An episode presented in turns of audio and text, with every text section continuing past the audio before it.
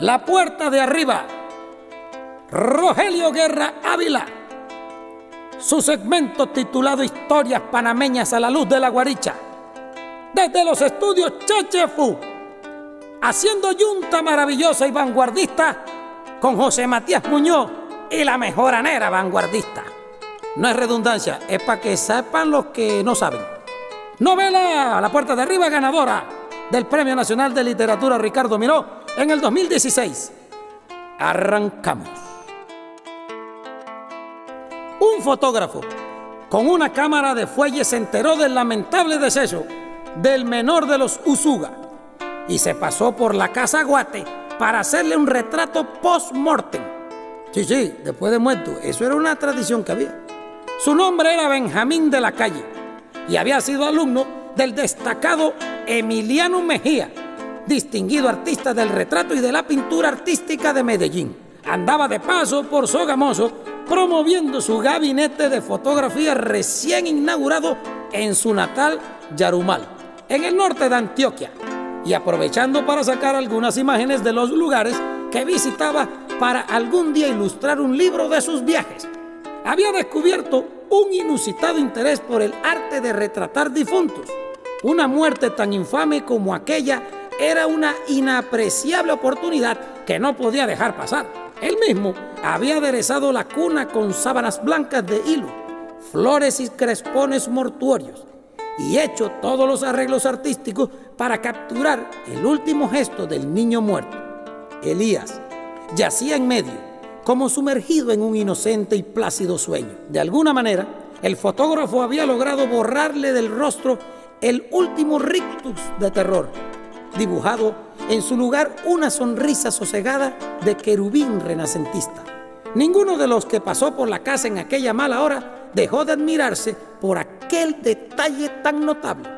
Mientras llevaba a cabo su trabajo, que era lento y meticuloso, Marta Lalinde prefirió quedarse en el portal de la casa junto a Sórceles Zambuca y su abuela, quienes la acompañaron desde el primer momento en que la desgracia se hizo pública. Estaba sentada en medio de ambas, de luto cerrado, desconsolada pero tranquila, casi sedada por las tisanas de valeriana que le había hecho tomar poco menos que a la fuerza. Recibía las condolencias sin la menor emoción, sin alterarse apenas, como si dejando de estar consciente de la tragedia ocurrida. Solo se estremecía con cada fogonazo de magnesio que descargaba al fotógrafo en la sala de recibo. Ahora que venga la madre para sacarse uno con el niño en brazos, dijo, mientras se refrescaba con una totuma de chicha que se hizo llevar. Marta Lalinde se negó a hacerlo porque no se sentía capaz de sostener en su regazo a su hijo sin vida. Ante su negativa, Sórceles pareció recordar y el bebé se le murió sin bautizar. Ahora quedó perdido en el limbo de los niños. Su abuela pasó con cuidado el brazo detrás de Marta y le dio un pellizcón en el hombro para hacerla callar. Pero Marta no se dio por enterada porque parecía desconectada de la realidad. La anciana, sin embargo, intentó salvar el momento. Pese tranquila que solo hay que hacerle al niño un novenario con sus misterios y sus letanías y el último se le ofrece a Dios con la mediación del cura para que quede bautizado y pueda salir del limbo. Porque era un angelito. Pero el alma de los niños sin bautismo lo hace solo una criatura de Dios y no uno de sus hijos. Varias personas llegaron poco después apuradas porque comenzaba a lloviznar afuera. Al final del grupo que llegaba, avanzando tan rápido como se lo permitían los pies, venía también el anciano que solo unos días antes había conversado con Calixto en el patio de su casa. Se hacía acompañar por su nieta Mijita, que le servía de apoyo en su dudoso andar. La abuela de Sorceles lo reconoció enseguida y quedó casi sin aliento por lo que pareció como un milagro. Pájaro de mar en tierra es el que sabe, dijo sorprendida, pero cuidando el volumen de su voz para no ser impertinente. Eres afortunada mujer, que ese que allí ves no sale de su casa ni visita a las ajenas, sino es por un motivo muy grande. Y al parecer la muerte de tu hijo para él lo es. Sórceles lo siguió con la mirada sin disimular en nada. Chacha medio atravesado. ¿Y por qué lo llama el que sabe? Su abuela, a punto de perder la paciencia, enfatizó la respuesta para hacerle notar su insensatez. Por eso mismo, Badulaque, porque el hombre sabe. ¿Y qué es lo que sabe? Lo sabe todo. Luego le explicó sin demasiados detalles sobre los conocimientos que algunas personas le atribuían y que, a pesar de que no tuvo la fortaleza para soportar el riguroso entrenamiento de chamán, muchos lo consideraban como tal porque le era reconocida su facultad de curar de comunicarse con los espíritus y de tener destrezas visionarias y adivinatorias. A Sorcele Zambuca le pareció un hombre ordinario como cualquier otro y con todas las pintas de un menesteroso de la calle. Observó que el motivo de su cojera era una pierna lastimada por las úlceras que bien podían ser de sarna como de lepra. Pero después de todo, entendía que la gente con facultades extraordinarias solían ser de apariencia muy humilde o en todo caso lamentable. Algo, sin embargo, no la convencía del todo. Y si tan bueno es curando, ¿por qué tiene esa pata fea? La abuela, que también sabía sus cosas, pareció pensar en voz alta. Lo que lleva allí es un castigo de Dios del que no se va a librar jamás. Alguien le facilitó un escaño al anciano para que se sentara cerca del portal. La nieta lo ayudó a acomodarse con cuidado y mientras lo hacía, Marta Lalinde se levantó de su lugar y fue a su encuentro sin decir palabra, con unos trancos sigilosos pero firmes. Se detuvo enfrente, lo observó con atención inocente y finalmente le dijo, quiero de vuelta a mi hijo y usted puede hacer que eso sea posible. El anciano la miró con tristeza. Ni Dios con su autoridad puede hacer que yo haya sido lo que alguna vez fue. Marta insistió. Mi hijo murió sin el sacramento del bautismo y está perdido en el limbo de los niños. El limbo está en mi casa, yo lo sé, y usted también debe saberlo. Hemos escuchado sus ruidos, sus risas, sus voces. Hemos visto sus luces. Mi hijo mayor ha visto sombras que como fantasmas deambulan por toda la casa. He escuchado la música que viene desde ese cielo y la voz que solo puede ser la de un ángel cantando una hermosa canción de amor en un idioma que para mí es el inglés. La historia de Anachí y su doncella muerta. Escuché los acordes del arpa y poco entendí de su mensaje, pero ahora he caído en la cuenta de que esos solo podían ser los sonidos del limbo, ninguna otra cosa. El anciano reflexionó. Al cabo, dijo con frialdad, usted habla con equivocación. Ese no es el limbo es su casa, hay una puerta que lleva a otro espacio. Del otro lado puede residir espíritus, otras formas de vida, o hasta nosotros mismos en una existencia similar o distinta a la que tenemos acá. En todo caso, no es cualquiera que puede cruzar esa puerta, y si yo lograse hacerlo, ya no regresaría. Marta Lalinde lo miró con recelo y preguntó con voz rota, ¿y quién abrió esa puerta? El anciano elevó en el aire sus ojos y miró hacia el piso superior de la casa. Eso no lo sé, pero entiendo que fue abierto hace mucho tiempo y muy lejos de aquí. Yo tengo que cruzarlo. ¿Acaso porque es la única manera de espiar? He pecado. Marta Lalinde lo tomó de la mano y le dijo, ahora en voz baja, le pido la merced de que lo intente y traiga a mi hijo de regreso. Si eso fuera cierto y si fuera posible, la única persona que podría traerlo es la misma que lo envió allá, dijo con resignación el anciano, que precisamente es la única que, hasta donde tengo entendido, también puede cruzar la puerta de arriba, su hijo Calixto. A pesar de que estaba lloviznando con fuerza, Calixto permanecía sentado cerca del fatídico pozo, con el mentón apoyado sobre las rodillas y sumergido en una agobiadora tristeza que parecía no tener fondo. Quería estar solo, por si se animaba a llorar, pues la única manera en que había aprendido a hacerlo era sin testigos.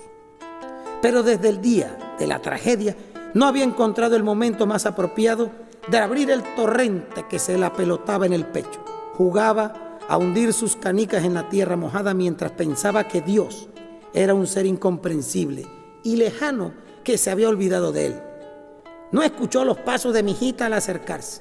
Anoche he soñado contigo, dijo la niña, y a mi abuelo le pasó lo mismo. A Calixto no le sorprendió y tampoco se interesó en saber los detalles del sueño. Continuó enterrando las canicas en la tierra, cada vez más fangosa. Quisiera ser yo quien hubiera ahogado en el fondo del pozo. Eso es tonto. Tu mamá sufriría igual. Ella piensa que su bebé está perdido en el limbo de los niños y que ese limbo está en un lugar de la casa. Mi abuelo dice que no es así, pero que si eso fuera cierto, solo tú podrías ir por tu hermanito. Solo entonces, Calixto pareció interesarse en lo que la niña decía. ¿Y por qué yo? Porque tú ya has cruzado y has podido volver. Yo no sé dónde está esa puerta ni cómo hacer para cruzarla. Si eso ha pasado antes, ha sido sin yo buscarlo. Además, me daría miedo encontrarla. Mi abuelo me dijo que nadie es cobarde ni de valiente hasta que le toque demostrarlo. También me dijo hace poco, cuando llegábamos aquí y vimos los perros echados en el portal, que uno de color blanco puede indicarte cuándo y dónde se abrirá la puerta que lleve al otro mundo. También ellos pueden cruzar. Yo no haré nada de eso. Mis hermanos están muertos y yo lo maté. Mi hijita no se inmutó. Dijo con una sencilla naturalidad. Soñé con números escritos a navaja en tu brazo. 1, 6, 4, 0, 1, 8, 9, 5.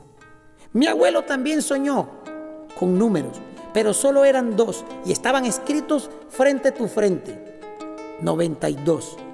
La tinta que los borroneaba era roja como la sangre, pero no lo era. ¿Qué dices, niña tonta? Mi hijita no se inmutó. Metió la mano en el bolsillo de su pobre vestido y sacó el colmillo del felino que con tanto se lo guardaba. Lo sostuvo en la mano cóncava un instante y luego la extendió hacia Calixto para ofrecérselo. Llévalo contigo para que seas valiente como el Yanaguagua. Calixto no lo tomó enseguida, pero no por la duda, sino por la magia irresistible que el colmillo le producía. Cuando finalmente lo aceptó, lo levantó a la luz de los ojos, desolados, y guardó silencio. Dos noches después del velorio de Elías, Marta despidió en la puerta de la calle el último grupo de vecinos que había rezado con ella el rosario frente al altar improvisado donde tristemente ardían las velas y humeaba un platillo con incienso. Cuando los vio desaparecer en la densa oscuridad de la calle solitaria, cerró la puerta sin pasar el cerrojo porque sabía que Adolfo Usuga no estaba en la casa y subió las escaleras con los pasos contados, con su andar de fantasma en penitencia, para enfrentarse sola a su soledad. Estuvo un rato contemplando la cuna vacía mientras doblaba con cuidado la ropa limpia del bebé que no había tenido ocasión de ordenar con todo lo que había ocurrido. Luego, olfateó profundamente algunas prendas buscando sin poder encontrar el olor de su hijo. La conmovió una idea vaga que le llegó de manera repentina. Si fuera yo quien pudiese cruzar y estuviera todo en tinieblas, te encontraría por tu olor. Se disponía a acostarse, descalza pero vestida, cuando vio a través de la ventana una débil luz que atravesaba el patio posterior en dirección a la chichería. Se sorprendió, porque Adolfo Usuga la había mantenido cerrada desde la mañana del desastre y pensaba que él estaba en el pueblo, como lo había dicho. Pero cuando sus ojos se acostumbraron a la oscuridad, pudo reconocer el vestido ramplón de satén barato y talla apretado de Lisandra Mójica, quien caminaba sigilosa, llevando un candil en alto para alumbrar el paso. Solo entonces se dio cuenta de que alguien la esperaba a media luz en la chichería. Lisandra Mojica llegó riendo divertida, sosteniendo la saya del vestido en alto para no salpicarlo de fango. Y no bien acababa de colocar el candil sobre la mesa de las cazuelas cuando Adolfo le saltó sin darle tiempo de nada le bajó el corpiño de un tirón dejándola a pecho descubierto y empezó a besarla con un ardor incontenible mientras iba tentándola debajo del vestido con los ojos cerrados. Estaban ambos sumergidos en un desenfreno que ninguno de los dos escuchó a Marta la Linda aproximarse con su andar de pantera. Cuando se dieron cuenta ya era muy tarde. Quedaron como petrificados ante la mirada dura de la esposa ofendida, sin saber qué hacer ni decir. Adolfo Usuga intentó una explicación rápida, pero su esposa le impidió hablar con un duro movimiento de la mano. Alguna vez pensé que ver algo así me haría morir de dolo, pero después de lo que he vivido, lo que siento no es otra cosa que un alivio muy grande. Eh, eh, Marta, no, no, es lo que usted piensa. No, no, no, no, no, no. Ah, no. ¿Y qué será entonces? Lisandra Mojica, que se había acomodado rápidamente el corpiño, salió detrás de Adolfo Zuga y le enfrentó de mala manera. Aproveche y dígale de una buena vez lo que hemos acordado. Mientras se acomodaba el pelo la muy lisa detrás de Adolfo. Vino Adolfo. Mm, la mandó a callar con una mala manera. Marta no volvió, ni movió un solo músculo de la cara, y sus ojos se veían extrañamente indulgentes. Pero él sabía que aquello no era más que el preludio de un cataclismo. Antes que Lisandra Mojica continuara hablando, Adolfo comenzó una confusa explicación. Eh, eh, eh, mira, Marta, yo no sé de dónde, qué momento me di cuenta de que estábamos absolutamente enamorados, pero, pero, las cosas son así y yo solo esperaba la oportunidad para, más apropiada para contárselo. Marta Lalinde en realidad no esperaba de él ninguna aclaración. Todo aquello ocurría justo en un momento en el que la pérdida de un hijo hacía inapreciable y ridícula cualquier otra angustia. Era esa la única explicación de su actitud, tan fría que ni ella misma podía reconocerse. Y hubiera podido sobreponerse a todo con esa misma displicencia de no ser porque Lisandra Mojica creyó que su mesura era por sumisión y eso la envalentonó. Volvió a increpar a Marta Lalinde con burla y con soberbia y a declamar su victoria. Algo pasó entonces dentro de la cabeza de Marta que le cambió el semblante por completo. Ni siquiera la dejó terminar de hablar. Sin decir una palabra, se le fue encima y le conectó la zurda en la cara copa. ¡Pau! Con tal fuerza que le hizo girar el cuello con un sonido seco. Antes de que reaccionara, estiró los brazos, la enganchó por los cabellos, la lanzó contra el suelo con toda la fuerza, como si quisiera quebrarla en pedacitos. Fue un golpe brutal. Todavía derripada, con la boca llena de sangre y de lodo, la lanzó una patada de gracia con en el cogote, copa, que terminó por dejarla atolondrada. Adolfo Usuga intervino para detener la agresión, pero Marta Lalinde ni siquiera intentó soltar contra la intrusa un golpe más, sino que se fue contra él entonces, a punta de salivazo y con la cachetada a mano abierta. Los primeros golpes no los esquivó, acaso los creía muy merecidos, y le dio a su esposa ese privilegio, pero después la sujetó de los antebrazos para apaciguarla. Marta Lalinde flaqueó por un momento y Adolfo aprovechó para ayudar a Lisandra a ponerse de pie. No necesito saber más, Prefiero que todo se acabe aquí en este momento, por mis hijos y por la memoria de Elías, por el poco respeto que hacia ti me quedaba. Luego miró a Lisandra que aún estaba medio turulata, medio tarumba. Y quiero a esta mujer fuera de mi casa de inmediato. Adolfo Usuga no estuvo de acuerdo. Según él, como marido, algún derecho tenía sobre la propiedad de la familia sino sobre la casa, al menos sí sobre la chichería y las cosas que en ella habían. Le recordó que existía allí una inversión no solo suya, sino también de su socio, el señor Piñacué, a quien tenía que rendirles cuentas. De manera que le exigió, de manera poco afable, conservar su negocio en el lugar donde lo habían levantado, independientemente de lo que sucediera entre ellos. Entonces, Marta Lalinde se quedó perpleja lo miró con los ojos crecidos y le dijo, ¿es solo toda esta porquería lo que te interesa? ¿Acaso no te importan tus hijos? Acto seguido, y de una manera irreflexiva levantó en vilo el hacha que usaban los indios para picar la leña de los braseros. Se encontró apoyada en la pared y lo descargó sobre el enorme tinaje barro llena de chicha fermentada.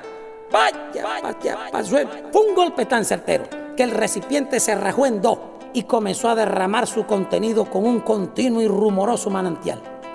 Antes de que Adolfo Usuga pudiera impedirlo, ella alcanzó a golpear otro recipiente al que le abrió un hoyo donde quedó atarado el contrafilo del hacha.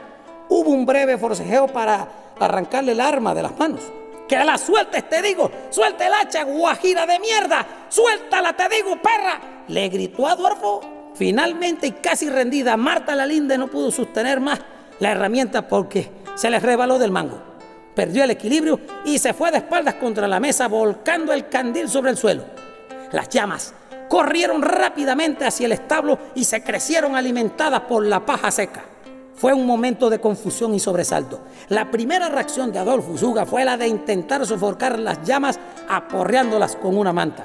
Pero el fuego tomó fuerza y en pocos minutos había alcanzado las vigas del techo. En medio del alboroto ladraron los perros de la casa y luego los de la calle y al final el estropicio terminó rompiendo la tranquilidad de la noche. Lo único que entonces se le ocurrió hacer fue sacar a los caballos para ponerlos a salvo del desastre. Marta Lalinde se acordó de la vieja vaca preñada que estaba en uno de los corrales y consiguió sacarla a tirones con la soga. Luego regresó por algunas gallinas que caminaban confundidas entre el bochorno y el humo. Cuando empezaron a caer escombros encendidos del techo, entendió que ya no quedaba nada más que hacer y apenas tuvo tiempo de salir. A los pocos minutos, las vigas se dieron y el tejado completo se derrumbó con un estruendo de demolición. El fuego, el calor intenso se hicieron dueños de todo cuanto allí había. Todavía atolondrada por los golpes, pero consciente de lo que estaba ocurriendo, Lisandra Mojica logró levantarse y se escabulló a toda prisa hacia el portal de la calle y desapareció por donde había llegado. Iba a coger el puño. El fuego amenazaba con pasarse a la casa. Lo que hubiera sucedido de soplar la brisa loca que hacía un par de días había pasado chiflando por el pueblo. Pero de la misma manera como cogió fuerza, se fue reduciendo conforme acababan con cuanto halló en su camino. Calixto y su hermano estaban dormidos y ni el chisporroteo de la quemazón ni la gritería confusa hicieron que se despertaran. Fue su madre quien subió por ellos para sacarlos de la cama y llevarlos a un lugar seguro. Mientras tanto, Adolfo Usuga, con algunos hombres que llegaron atraídos por el desastre, hacía lo imposible por sofocar las llamas. Al amanecer, antes de que aparecieran las primeras luces, empezó a caer una lluvia pertinaz que trajo consigo la frescura del aire y que con el rumor atareado de sus gruesos goterones terminó de apagar los últimos rescoldos del incendio. A esa hora, una veintena de curiosos habían llegado a ver lo ocurrido en la casa Goate e hicieron toda clase de conjeturas sobre el origen del fuego. Los indios que trabajaban en la chichería trataban de rescatar de los escombros lo poco que quedó del galpón. Después de dar muchas vueltas, intentando devolverle el orden de las cosas, Marta Lalinde consiguió sentar a sus hijos a la mesa para servirles un desayuno dismirriado. Se comportaba como si nada hubiera ocurrido, no tanto por el desastre del incendio, sino porque sabía que en ese momento Adolfo Usuga estaba terminando de recoger sus cosas para marcharse. Así era. Haciendo un último viaje hacia el portal, pasó cerca de donde ellos desayunaban. Sin mirarlos ni dirigirles la palabra, amarró sus pertenencias en la parrilla de la bicicleta. ¿A dónde vas, papá? preguntó Jacobo con cierta curiosidad. Marta revolvió nerviosamente su plato de avena, fría y espesa como engrudo, y le respondió sin alterarse su papá se va de la casa y no va a volver. ¿Y por qué se va? Porque ha llegado ese momento de muchas familias en que los padres ya no pueden permanecer juntos por las razones que sean y tienen que separarse. Es porque se le quemó su cantina. Marta dirigió una mirada a Calixto, atónica, buscando su apoyo. Tiene que ver con muchas cosas, hijo. Ahora somos solos nosotros y con el trabajo de todos tenemos que echar adelante esta familia. Calixto es desde este momento el hombre de la casa. Calixto aprobó las palabras de su madre con un ligero pero decidido movimiento de la cabeza. Sin embargo, aquellas no fueron razones suficientes para Jacobo, quien abandonó la mesa y corrió en busca de su padre. Llegó justo en el momento en que Adolfo Usuga partía en la bicicleta.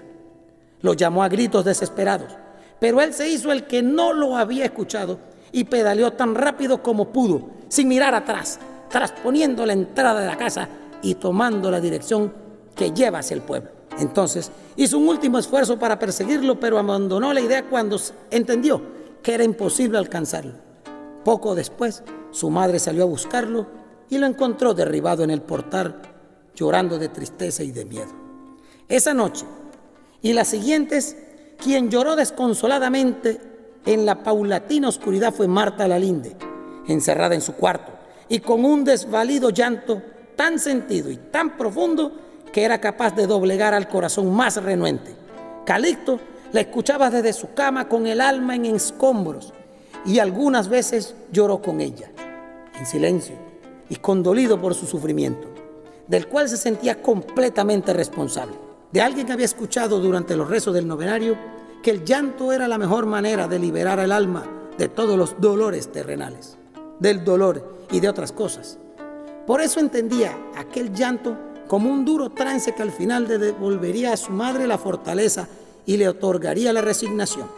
Pero cuando en realidad empezó a preocuparse por ella, fue cuando la descubrió haciendo cosas raras, como hablarle a la cuna vacía, o cantar hermosas nanas mientras la mesía, o preparar el biberón para darle de comer a su malogrado bebé.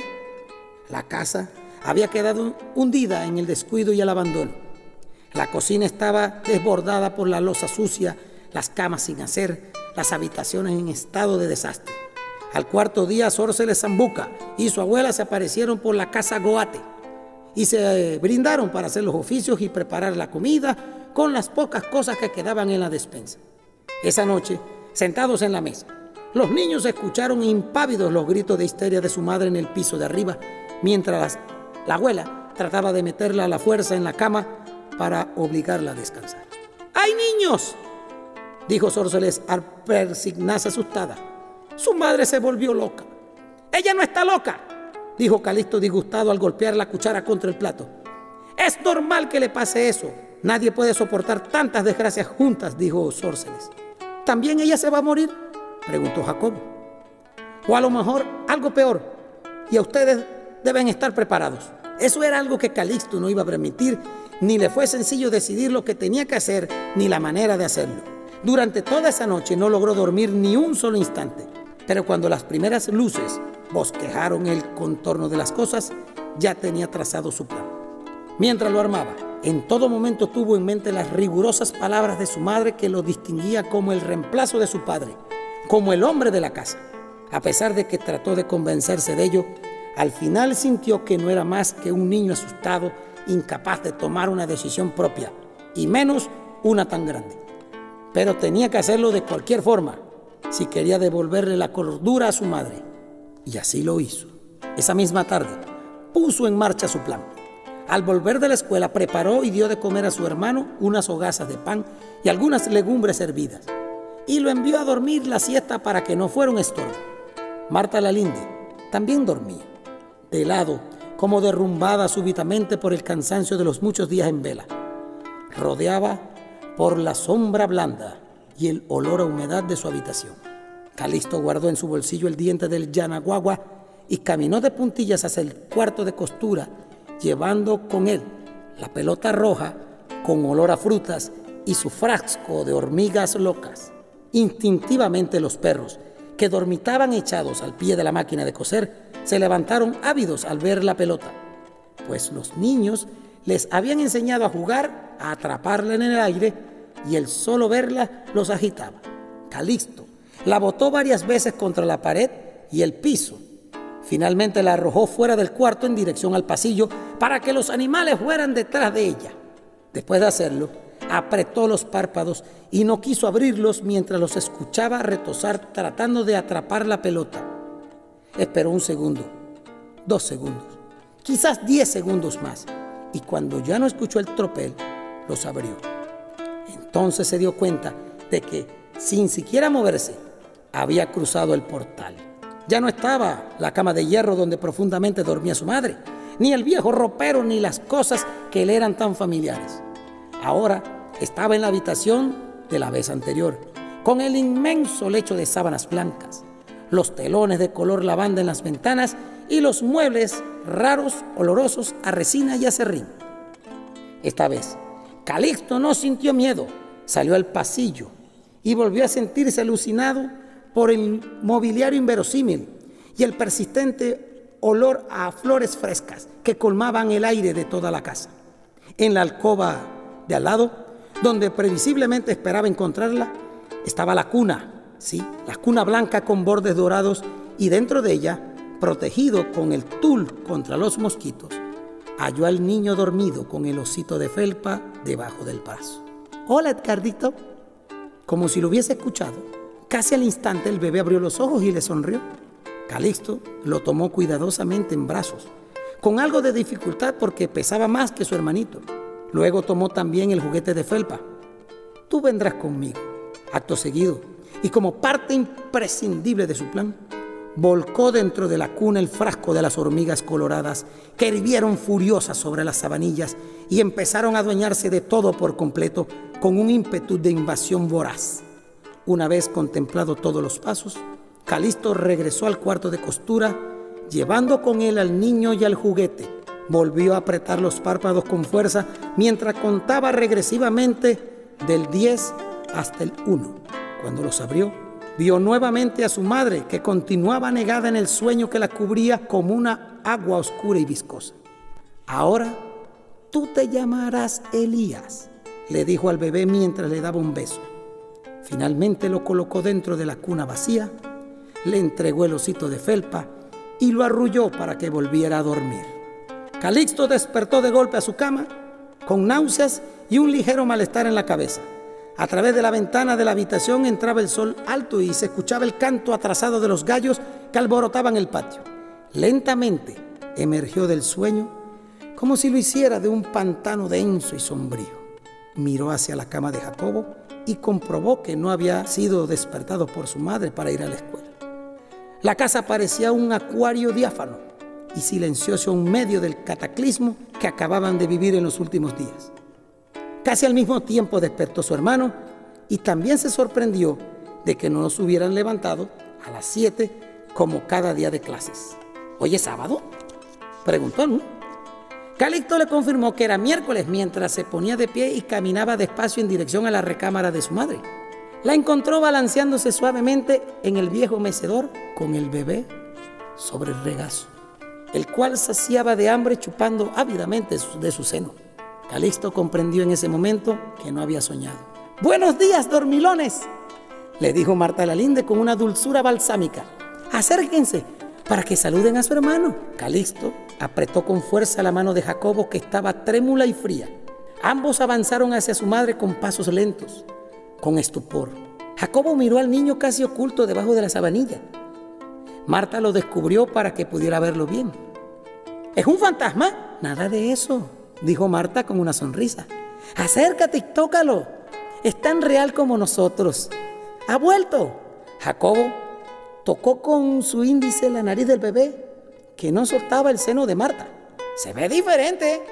Tiene más cabello y es más grande. Calixto intervino rápidamente. Los bebés crecen en muy poco tiempo. Solo han pasado pocos días y mira lo diferente que se ve. Dentro de poco estará jugando a la pelota con nosotros en el patio y nos acompañará a la escuela. Jacobo razonó aquello en silencio, pero otra cosa le preocupaba. Ahora que ha vuelto, ¿ya no estarás loca, mamá? Sí estoy loca, pero de amor por mis hijos. Y le besó la frente. Luego miró a Calixto que permanecía en silencio dos pasos más atrás, temblando de ansiedad y de pavor.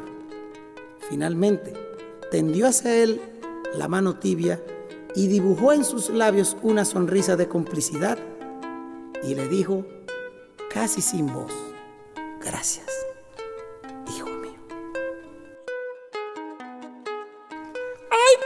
chiquito! que me... ¡Oh! Una tisana, por favor, de Valeriana. Hasta aquí llega el capítulo de hoy de La Puerta de Arriba. Autor Rogelio Guerra Ávila. Novela ganadora del 2016 de la categoría novela del Premio Nacional de Literatura Ricardo Miró. Este fue su segmento, o mejor dicho, el capítulo de esta semana de historias panameñas a la luz de la guaricha. Y si no les he dicho quién soy, Juan Heraclio Torrente en la salivatura e interpretación. En el aporte musical de hoy, José Matías Muñoz y el movimiento La Mejoranera Vanguardista. En la producción general, Cheche Fu estudios. Y como dijo el chavo, nos escucharemos en la próxima semana con otro impactante capítulo de esta historia. ¡Uh!